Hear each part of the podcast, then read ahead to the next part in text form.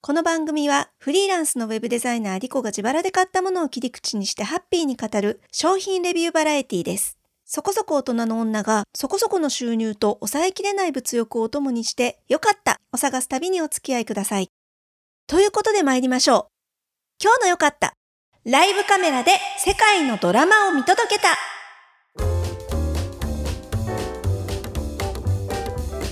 本日収録日は2月27日です。え昨日はですね、私、久しぶりに人前で喋るお仕事をしてきました。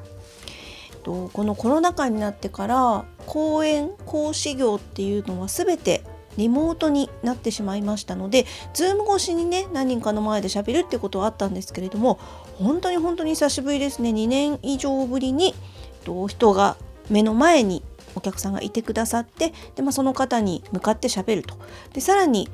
ウェブで配信も行うということで総勢えどれぐらいなんだろう？結果300人ぐらいお申し込みはあったそうなんですけれども結構な大人数の方が私の話を聞いてくださったと、まあ、そんなようなですねイベント登壇のお仕事がありました。で終わってから、えー、こちらももう本当に数年ぶりになる久しぶりのお友達とですねお茶を飲みましてまあそれはそれは楽しい土曜日だったんですけれどもまた次いつ人前でお話しする機会があるのかなって思うとうんまだまだ先になりそうですね。で、まあ、そんなですねやっぱり孤独感皆さんも抱えてらっしゃる方多いんじゃないかなと思うので今回はですねお金のかからない回ですよ、えー、ライブカメラ私が好きなライブカメラを3つご紹介したいと思いますすべて YouTube で見られるライブ配信の動画です。概要欄にリンクを貼っておきますので、もし面白そうだなっていうものがあればご覧になってみてください。まず、一つ目、人恋しい系。こちらはですね、まさに孤独感感じてらっしゃる皆さんにお勧めしたいんですけれども街中に取り付けられたライブカメラの映像を見るというものです、えー、いくつもありまして例えばフィリピンの路地裏だったりとか、えー、そうですね、これは本当のガチのライブではないんですけれども香港の中を走る路面電車の映像であるとか、いろいろですね面白いものあるんですが私が特に好んで見ているものは歌舞伎町のライブカメラです。おそらく東京在住の方でない方でも皆さんよくご存知だと思います。新宿の歌舞伎町。なんとなくね、いかがわしいイメージをお持ちの方もいらっしゃると思うんですが、まあ、まさにですね、そんなイメージ通りの歌舞伎町を見ることができるライブカメラです。これで見ていただきたい時間帯はやっぱり深夜ですね。えー、終電が終わった12時過ぎでもですね、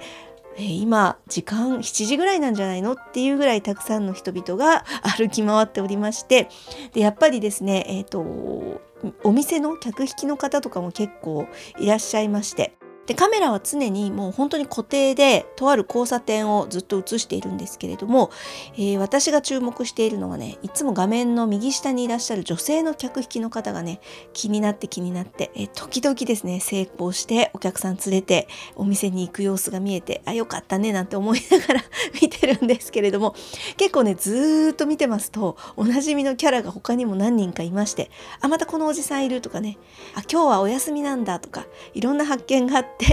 すごい地味なんですけど面白いです。もう一つ、リュンと海を渡りまして、ニューヨークのタイムズスクエアに仕掛けられた 4K のカメラ。こちらもね、かなり見応えがあります。解像度が高い分ですね、結構あの離れた位置から、ビルの上の方からカメラの映像を撮ってるんですけれども、細かいところまでね、結構見えるんですよ。で私この映像を60インチ65インチとにかく大きなリビングのテレビに、映して見てるんですけれどもそれでもね十分あの解像度高いので楽しめます。で特にこの数日はですね、えー、ロシアのウクライナ侵攻というニュースありましたけれども、まあ、あれを受けてですね、えー、反戦というんですかねロシアの侵攻に対するおそらく抗議活動だろうと思われる人々がものすごくたくさんタイムズスクエアに集まってウクライナの国旗を掲げている姿なんかも見えます。まやっぱこういうね海外の生の本当に今ただいま起こっている映像っていうのを見ると何でしょうね全てのことが自分ごとに見えてくると言いましょうかで私ちょっと個人的な意見ですけれども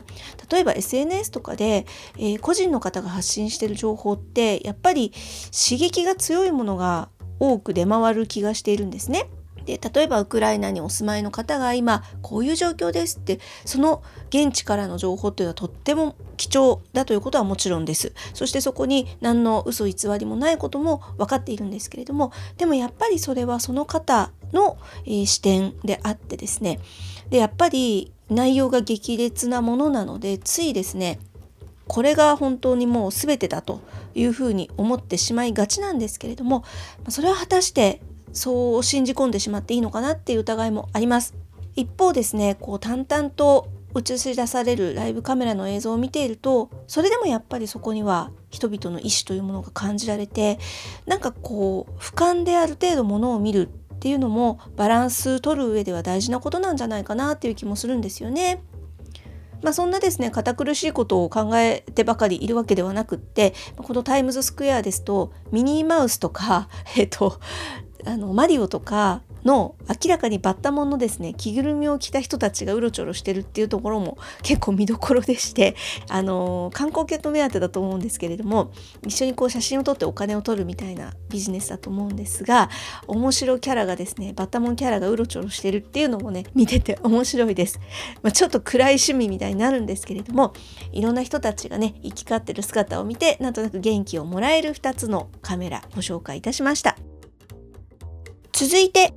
環境映像系。こちらもね、いっぱいあるんですよ。素敵な自然の様子が映し出されているものだったりとか、えっ、ー、と、まあ、これは録画なんですけれども、焚き火をね、延々と映してるとか、暖炉を延々と映してるとか、まあ、いろいろあるんですけど、いろいろいろいろ見た中で、私が一番好きなのは、レインボーブリッジ豊洲市場富士山東京湾岸ライブカメラというものです。欲張りな映像なんですよ。レインボーブリッジ、豊洲市場、富士山というね、この3つ、なんかこう、すごく都会的なものと、あとは自然、雄大な自然が同じ画面で見れちゃうっていうね、すごくお得な、ライブカメラでして、これね、私が特におすすめな時間帯は夕方から夜にかけてですね、夕日がですね、富士山の向こうに沈んでいって、そしてだんだんと景色が暗くなっていって、で、レインボーブリッジに明かりが灯って夜景が美しく見えてくるというこのですね、えー、今の時期だと5時ぐらいから、まあ、7時ぐらいまでの2時間がねとっても綺麗な映像を見られるカメラとなっております、特に今冬場ですので空気が綺麗なのでね富士山も結構くっきり見える日が多くってこれはねなんか本当癒しですね。もし、えっと、自宅で今お仕事をする日がね週に何回かあるとかっていう方ちょっと夕方ですね、えー、パソコンの画面に隅っこの方にでもこのライブカメラを映しながらお仕事していただくとかなり癒されるんじゃないかなと思います。ちなみにこのライブカメラ気が利いてまして音楽が一緒に流れてます。BGM も配信されてるんですね。あとね温度とかお天気とかも画面の隅っこの方に表示されてるんでなんかねもうそれだけで一つこうまとまったコンテンツとして楽しめる感じもいいなと思ってます。私はですね、この映像をかけつつ、まあ、せっかくの BGM なんですが、消音しまして、オフにしまして、自分の好きな音楽をかけてます。そうするとね、なんかね、心なしか仕事もはかどるような気がするんですよね。なので、えー、この夕方の2時間ぐらいはですね、リビングにノートパソコンを持ってって、テレビ画面に、え東京湾岸ライブカメラを映しつつ、音楽かけつつ仕事をするっていうのを一日の息抜きタイム兼でもお仕事もはかどるタイムとして重宝しております。よかった。よかった。探しは続くよ。よかった探し。ラスト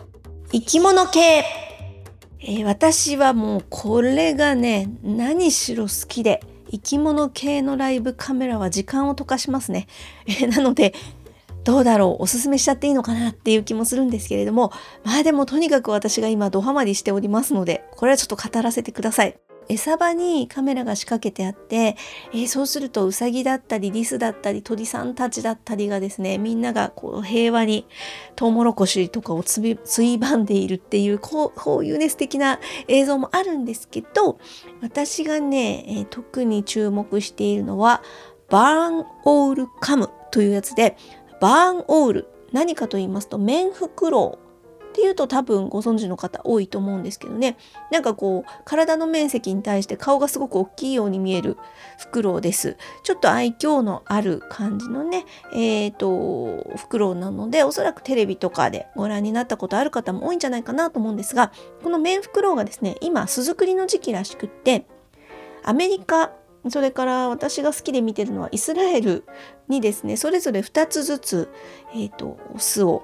移してるライブカメラがあるんですね。なので計4つをぐるぐる回ってまあ忙しいって感じなんですけどえ特にね皆さんに今日ご紹介したいのはイスラエルのメンフクロウの巣の様子を映しているカメラです。他の3つのねメンフクロウの巣ではもうすでにヒナが帰ってるんですがこのイスラエルの巣はですね2月27日13時現在、まだね、卵の状態です。卵が4つ巣の中にありまして、お母さん面フクロウが一生懸命温めてます。で、お父さん面フクロウは、えー、常に寄り添ってるんですけれども、夜になりますと狩りに出かけてお母さんにご飯を運んでくると。なんかね、仲睦まじい、えーと、美しい姿が見られるんですけれども、結構ね、メンフクロウね、これヒナがね、可愛くないんですよ。生まれてくるとね、親の方が100倍可愛くって、毛の生えてないヒナが全然可愛げがないので、結構ね、生まれちゃうと、あの、見ててもあんま愛情が持てないんですけど、卵だといいですね。で、メンフクロウのカメラはね、要注意でして、やはりですね、肉食なので、飼ってきた餌がね、黒いんですよ。あの、大きな野ネズミだったりとか、一度はねヒナがあのでかいトカゲを丸飲みしてるところにちょうど遭遇してしまいまして思わず声が出てしまう 時もあるんですけどね夜狩りをしますので基本ですね夜になりますと白黒映像になるんですね赤外線を使った白黒映像になるので一応ですね怖いものは分かっちゃうんですけれどもそんなにあの血が見えたりとかっていうカラーのグロさはないです。ま、なので、えー、YouTube でねこうそのチャンネル開く瞬間だけちょっとドキドキしながら開いていただいてやばそうだったらすぐ消してもらうっていうことに、まあ、していただきたいかなとは思うんですけれども。で昼間はカラーで、えー、綺麗な映像が見られます。とても可愛いメンフクロウの様子が見えます。えちなみにですねこのイスラエルのカメラちょっと私昨日から気が気じゃなくって昨夜からの出来事なんですけどね、えー、よそのねメンフクロウがなんでかわかんないけど覗きに来るんですよ。でね、えっと、このライブカメラ、巣の中に1台と、あとその巣を外から覗いてるカメラと2台構成になってます。で、常にワイプで、えー、外から見てる様子、巣の外から見てる様子も隅っこに流れてるんですけど、これ見るとね、オスなのかな？よそのメンフクロウがね、巣箱の中覗いてるんですよね。で、なんなら天井の上に乗っかって、なんかね、威嚇音みたいなのを出したりとかしてて、すごいね、お父さんが警戒してるんですよね。だこれ大丈夫なのかなと思って夜の間とかお父さんが狩りに行ってる時にお母さん一人ぼっちで卵を温めてるんで結構ねそういう時にも覗いてるんですよよその子が。どうなっちゃうんだろうと思ってハラハラしながら見守ってるんですがまあなんかねメンフクロウもこれ威嚇音計画音出しつつもですね特に喧嘩を仕掛けるわけでもなくただただ見つめ合ってるみたいな膠着状態をずっと続けててこの辺りはね鳥の よくわかんないところではあるんですけれどもあのー、まあできるだけ穏便に済まそうとしているのか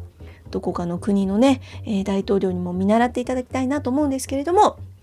まあ、そんなですねちょっとスリリングな様子も含めそして方探しが配信される28日明日の正午の時点までまだ卵が帰らないといいんですけれどももしですね卵が帰る瞬間を見届けたい方がいらっしゃいましたら一緒に覗いてみてください。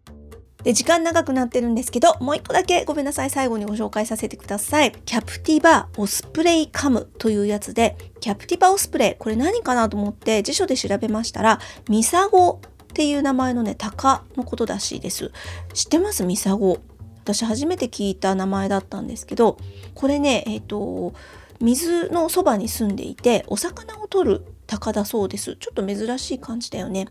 で、えっと、実際ですね、もう見た目は完全に鷹のすごく鋭い猛禽の顔をしてるんですけれども、まあこのね、ミサゴの巣もね、非常に愛情豊かで、あの、メンフクロウは多分ね、卵が帰るとお父さん寄りつかなくなっちゃうんですけど、ミサゴはね、夫婦で育てをするみたいでしてもうすでにヒナが可愛いねふわふわのが3羽いるんですけれども基本お母さんがずっと巣にいましてでお父さんが、えー、狩りをしてきてお魚を運んでくるっていう様子を見ることができます。で、えっ、ー、とミサゴは夜はねおとなしくしてるみたいですね。昼間狩りをしてます。で、えー、っとね、本当に見てるとダイナミックですよ。自分の体とそう変わらないサイズのお魚をお父さんが取ってきて、で、えっと、お母さんがね、それをあのまず自分が食べるのではなく、子供たちにちっちゃくちぎってあげて、で、最後余ったら自分が食べる。みたいな姿も本当にね、まあ、本能でやっているとはいえ美しいなと思います。ちょっと感動すら覚えますね。